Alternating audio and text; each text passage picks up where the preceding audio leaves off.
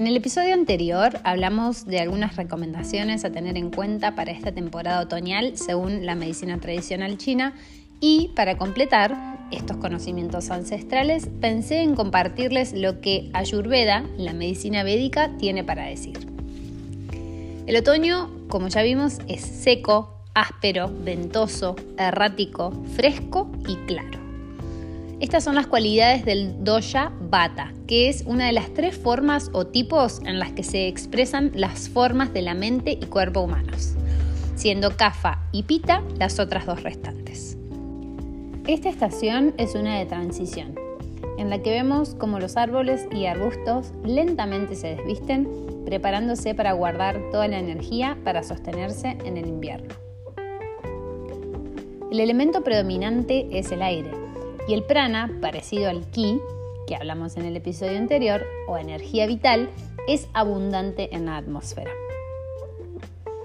Esta estación sostiene una cierta sensación de vacío, dejándonos expuestos como a las plantas, pero este vacío da la posibilidad a un nuevo contenido. Pensémoslo como un momento donde también podemos liberarnos y reconocer la simple esencia y saborear la simplicidad de nuestra existencia.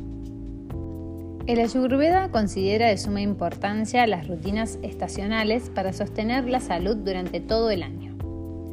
Entonces, por ejemplo, en verano disfrutamos de comer ensaladas y melones que abundan por doquier, ya que son perfectos antídotos para el calor y la intensidad del verano. Mientras que en otoño nos deleitaremos de sopas o guisos para contrarrestar la sequedad y liviandad del ventoso otoño.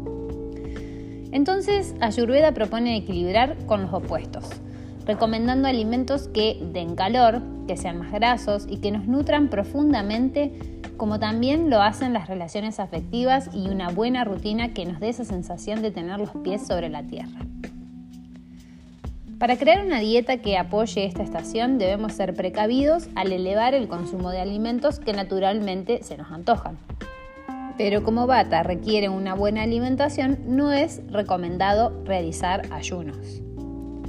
Así elegiremos alimentos sustanciales, con buena calidad de grasas y alimentos con buen contenido proteico junto a especias estimulantes que generen calor o servidas calientes para mantener las reservas internas de humedad y la sensación de saciedad y de conexión con la tierra.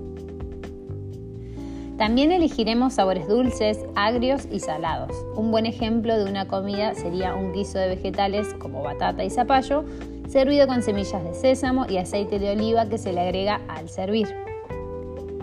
Para un desayuno, granos cocidos como la avena o un arroz cocido. En el almuerzo y la cena, incluir vegetales al vapor, granos integrales como la arroz maní o quinoa, sopas y guisos. Y si consumís carnes, leches y huevos, esta es la mejor parte del año para disfrutar de ellas. Y para terminar, listo qué alimentos elegir cuando vas de compras. Todos los cítricos, bananas, paltas, uvas y pasas de uva, dátiles, todas las de la familia de la Amarilidaceae o de la cebolla en criollo, como los ajos, cebollines, todos los zapallos, batatas, zanahorias y chiles. Cereales como el amaranto, avena, quinoa y arroya maní, porotos mung y colorados, aceites como el de oliva, maní, sésamo sin tostar y ghee. Endulzantes como la miel, la melaza y el azúcar mascabo. Y por último, especias como el anís, el clavo, la canela, la mostaza, la nuez moscada, la paprika, la pimienta negra y la cúrcuma, el cardamomo, el romero, el eneldo, el perejil, orégano y jengibre en todas sus formas. Espero que les haya servido y hasta el próximo episodio.